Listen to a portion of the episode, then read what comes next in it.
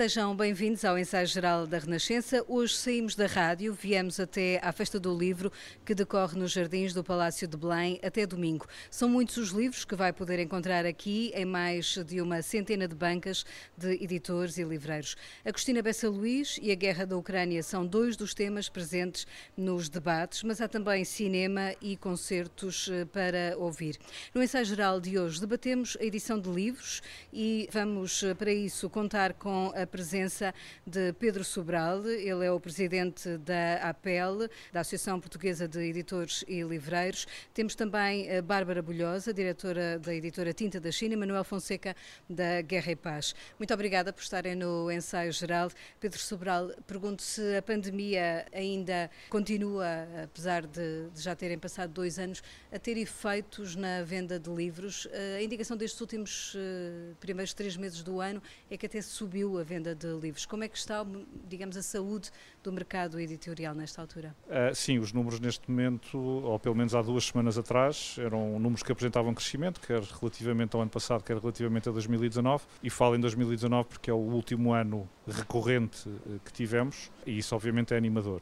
Não podemos é depois fazer uma ligação ao estado de saúde do setor, porque assim já tinha muitas fragilidades mesmo antes da pandemia, continua a tê-las e eu se posso apontar um facto, ou talvez o fator mais relevante, é, é termos índices de leitura muito baixos uh, em Portugal, tudo começa aí. Somos o segundo país na União Europeia com os piores índices de leitura e ainda agora em 2020 vimos um inquérito, um estudo da Gulbenkian a demonstrar que cerca de 61%, 61%. dos portugueses não leram um livro durante 2020 Ano esse que ainda por cima era propício a isso, aliás, dentro daquilo que é uh, o produto e o serviço cultural, o livro ainda foi vendido durante a pandemia online e, e, por isso havia essa, essa disponibilidade, mas isso não significa que esteja a vender. Portanto, sim, o mercado apresenta melhores números, o setor continua a apresentar as mesmas fragilidades que tinha antes da pandemia. E temos eh, a honra de receber eh, nesta altura o Presidente da República. Eh, em 14 anos de ensaio geral é a primeira vez que o temos no programa. Muito obrigada por nos receber e por ser o anfitrião Eu é que desta, terem vindo até cá. desta Festa do Livro de, de Belém.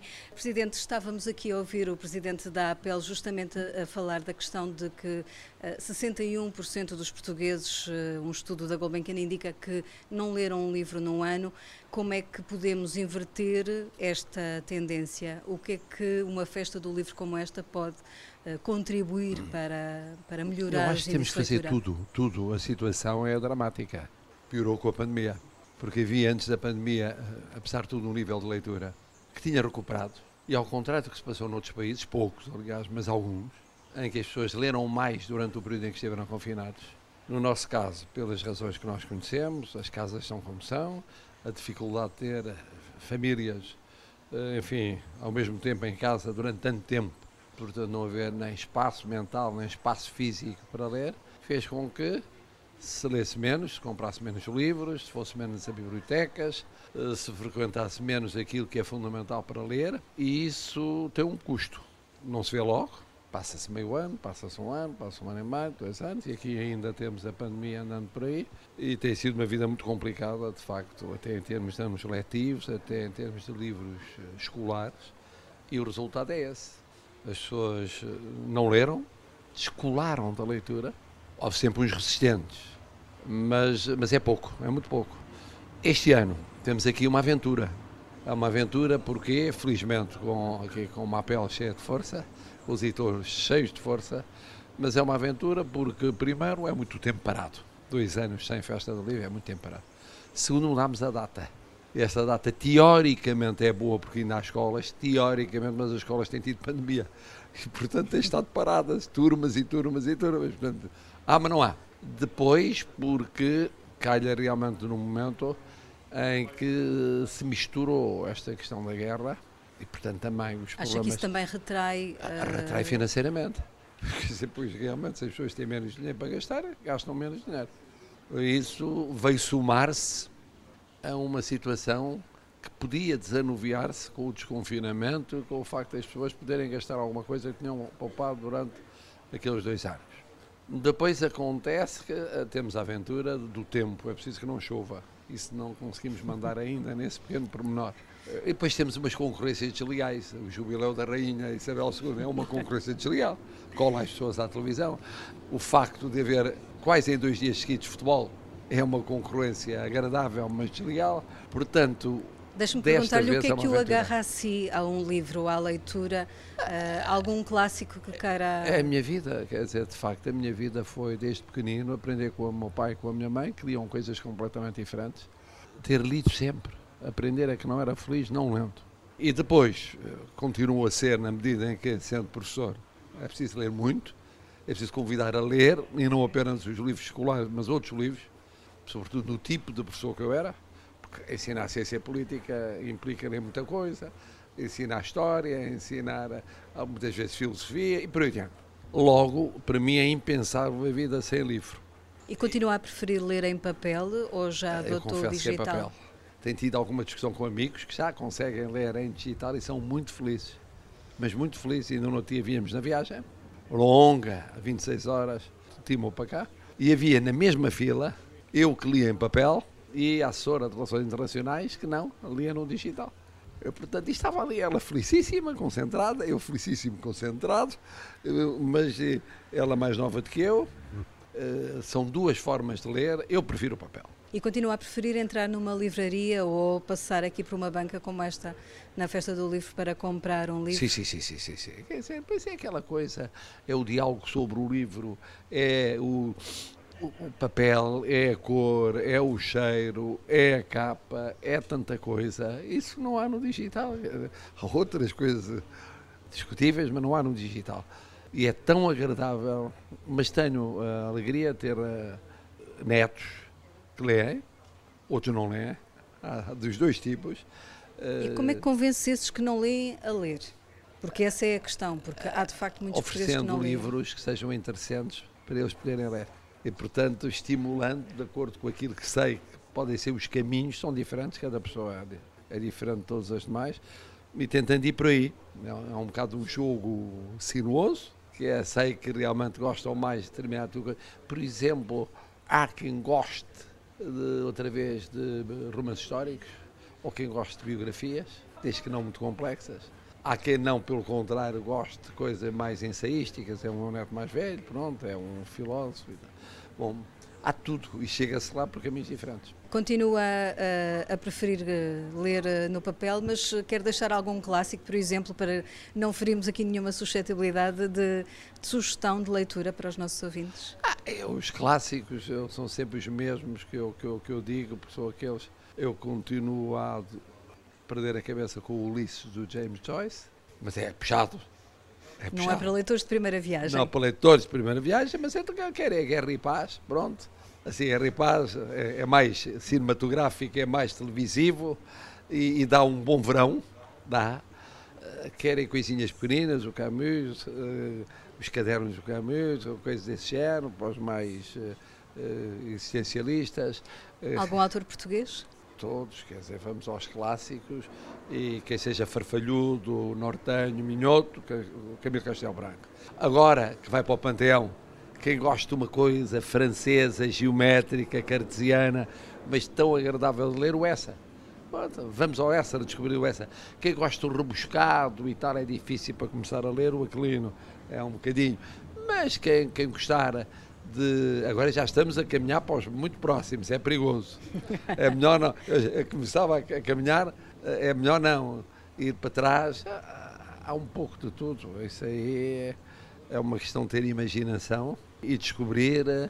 Há os românticos, românticos adoram os românticos, neorromânticos, neo-neorromânticos. Há os realistas adoram a coisa realista.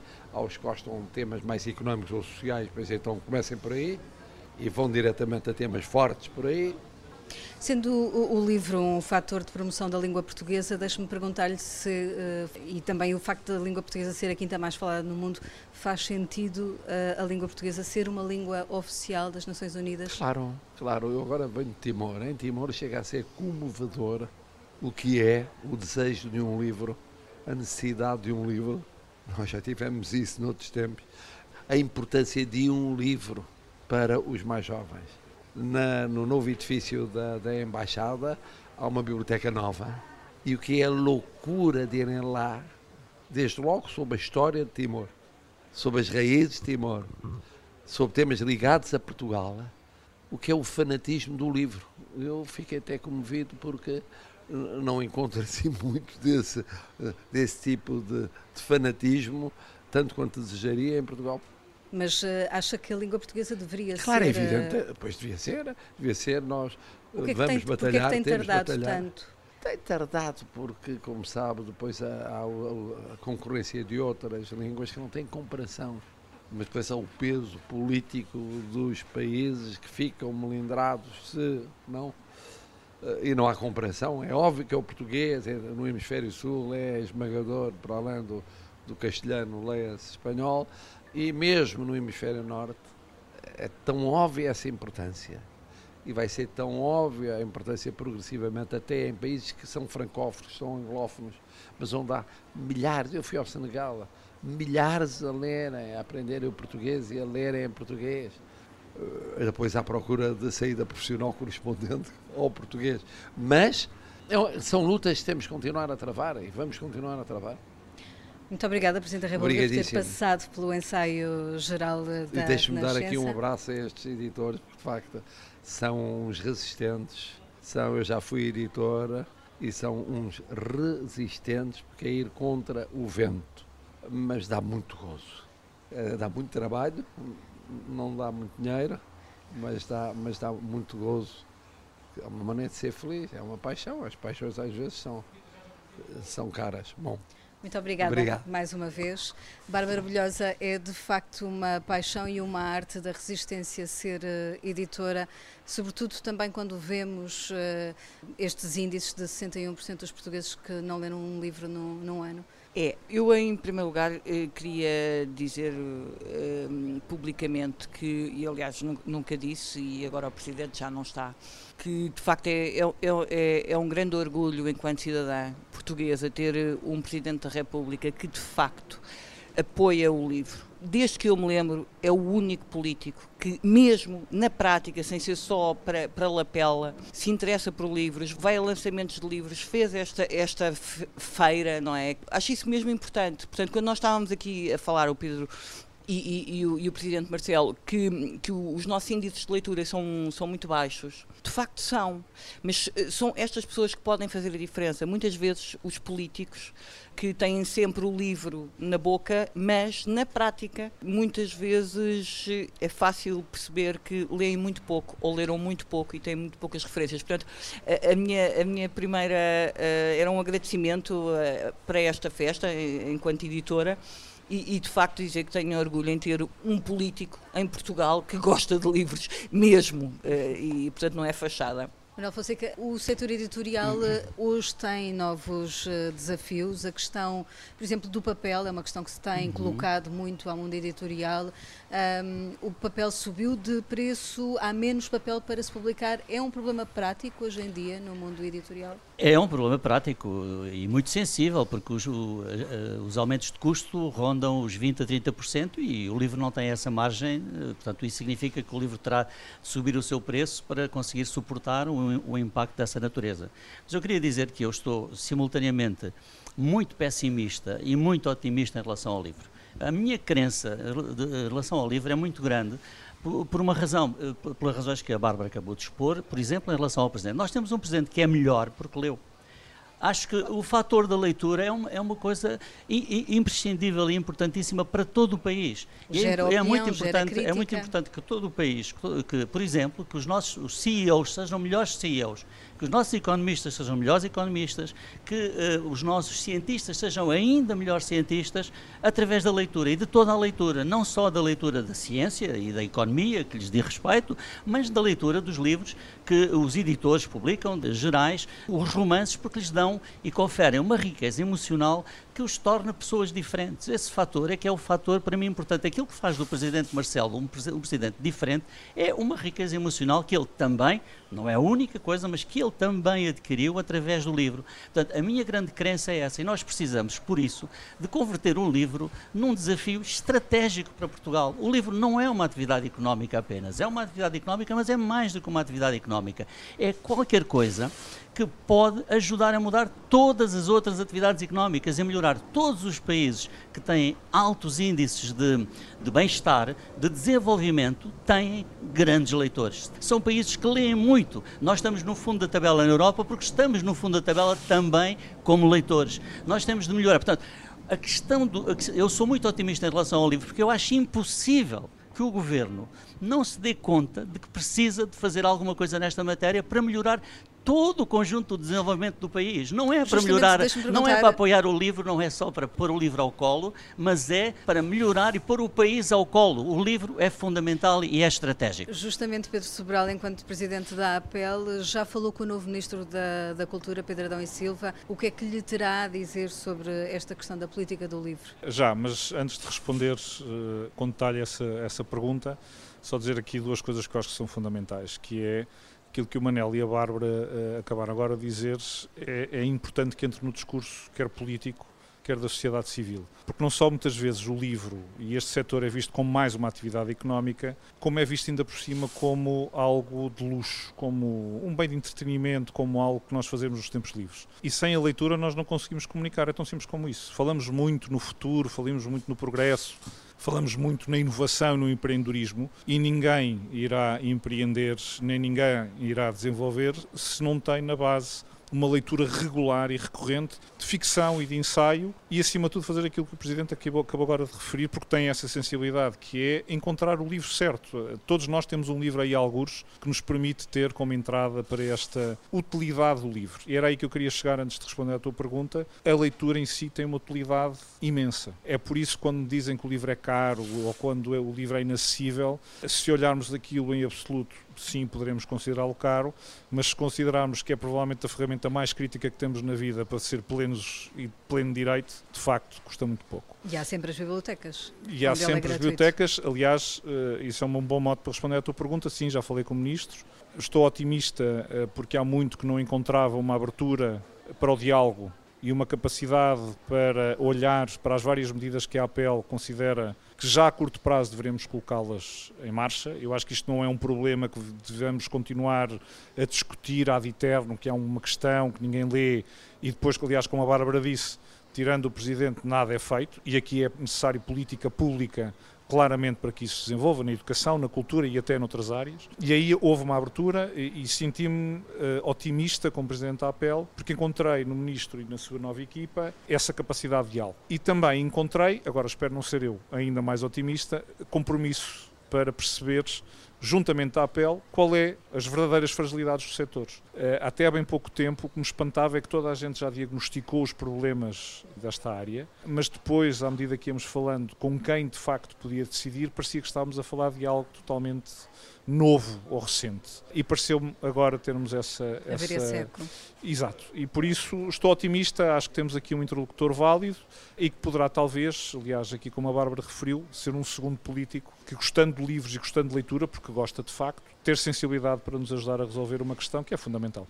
Bárbara Bebelhosa, a tinta da China está também no mercado brasileiro. Este ano, daqui a pouco, mais de um mês, Portugal vai ser o país convidado de honra uhum. da Bienal do Livro de São Paulo. Qual a importância também política para a visibilidade do livro de escritores de, auto, de língua portuguesa nesse mercado imenso que é o mercado do livro brasileiro? Os brasileiros tratam sempre melhor os escritores portugueses do que nós tratamos os brasileiros. É muito curioso isso. Nós eh, importamos muito mais a música ou o cinema, mas em relação à língua, aqui estamos a falar de língua portuguesa, há a ideia no Brasil de que nós é que falamos corretamente, nós é que escrevemos português. Portanto, quando um português escreve, ele é que sabe escrever. Isto não é bem assim, como é óbvio, mas há esta ideia. Há, há escritores portugueses que são muitíssimo lidos no Brasil. Walter Ugumães, Elis Peixoto, assim, desta nova geração.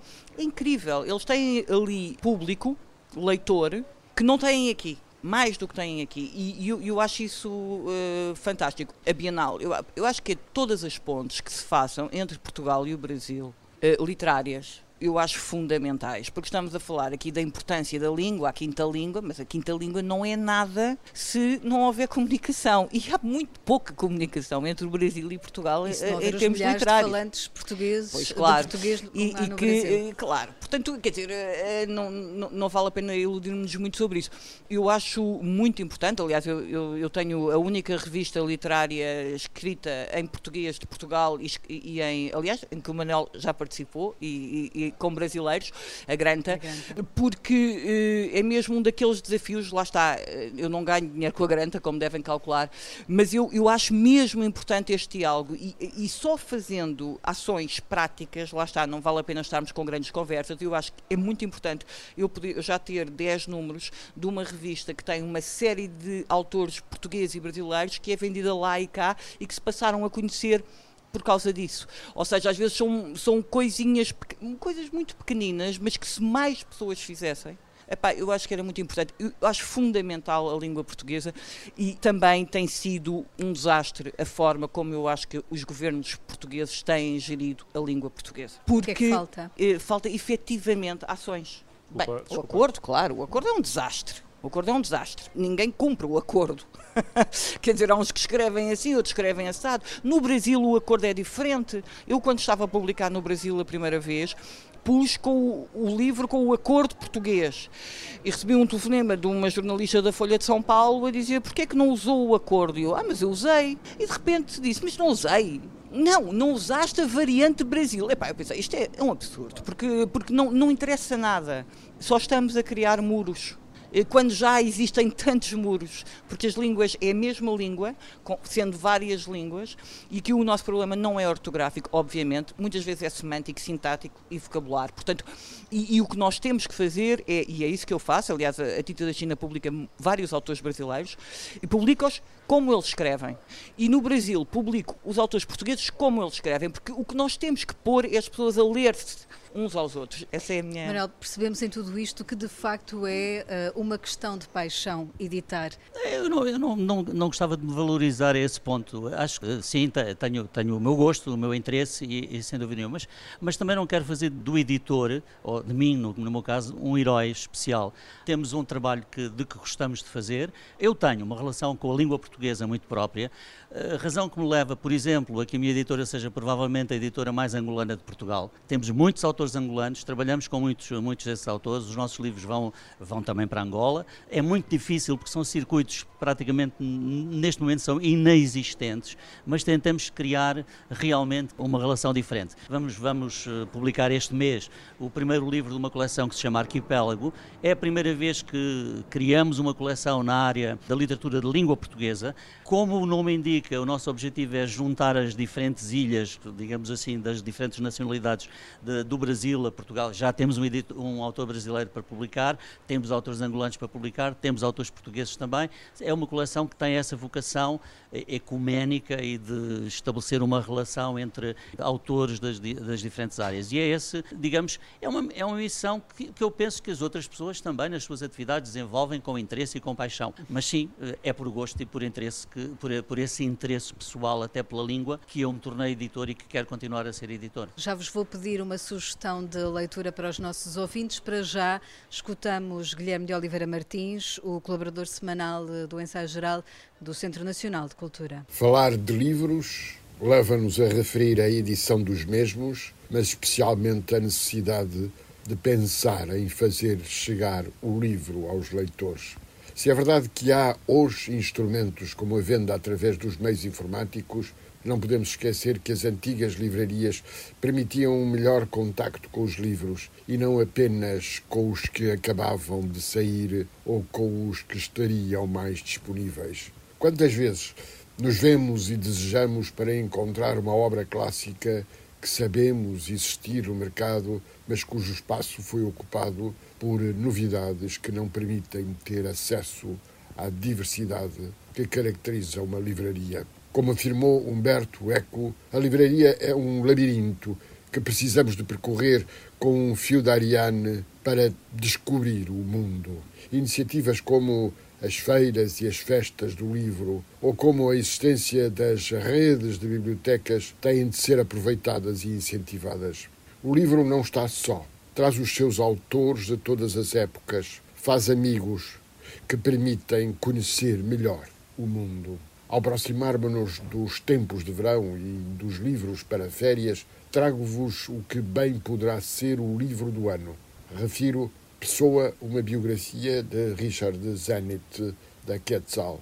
Deparamos-nos com uma vida de Fernando Pessoa, na qual exaustivamente encontramos um percurso absolutamente fascinante do poeta de Orfeu, dos seus amigos, dos ortónimos e do seu semi-ortónimo Bernardo Soares, e ainda os encontros e desencontros do livro do desassossego.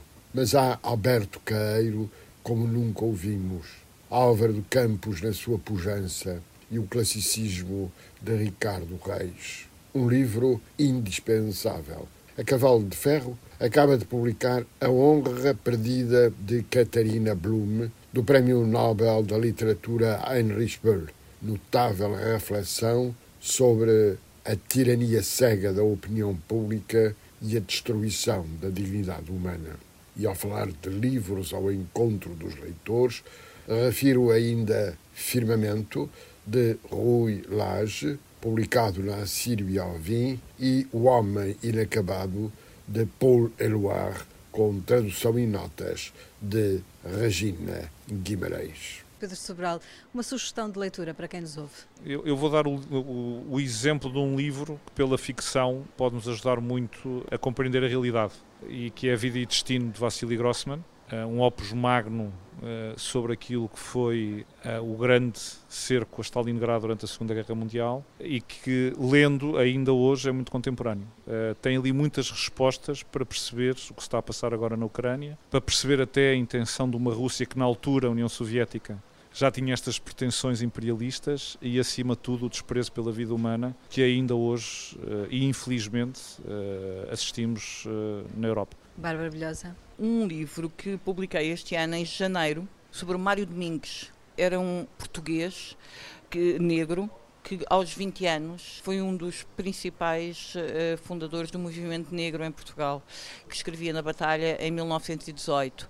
Escrevia textos absolutamente atuais, em que já pedia a independência das colónias. Foi, foi uma descoberta, o professor José Luís Garcia mostrou-me esta investigação e eu fiquei absolutamente hum, surpreendida, até porque eu estudei História e eu não sabia que tinha havido um movimento negro em Portugal na Primeira República, durante a Primeira República. Foi uh, muito importante e estes textos que eu publiquei agora hum, em janeiro, fevereiro, eu acho que valem mesmo a pena, é, é uma surpresa. Manuel Fonseca. O meu livro, uh, vou publicá-lo agora mesmo, vai, uh, vai sair, chama-se O Longo Braço do Passado, é um romance inaugurado inaugura a coleção Arquipélago de que falei há pouco. É da autoria do Rui de Azevedo Teixeira, que é simultaneamente um ex-comando oficial que fez a guerra em Angola e é também professor de literatura, um camuniano, ou seja, com uma sensibilidade extraordinária. O livro autobiográfico anda à volta de dois crimes e são dois crimes justos coisa estranha que pode acontecer, mas passam-se entre Portugal e Angola. É, tem a ver connosco, tem a ver com Portugal, tem a ver com Angola, tem a ver com o nosso passado colonial,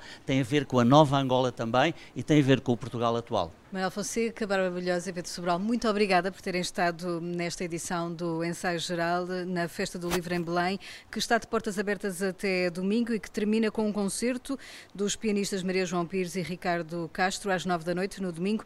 Este foi um ensaio geral com assistência técnica de Diogo Rosa. Tenham uma boa noite e um bom fim de semana.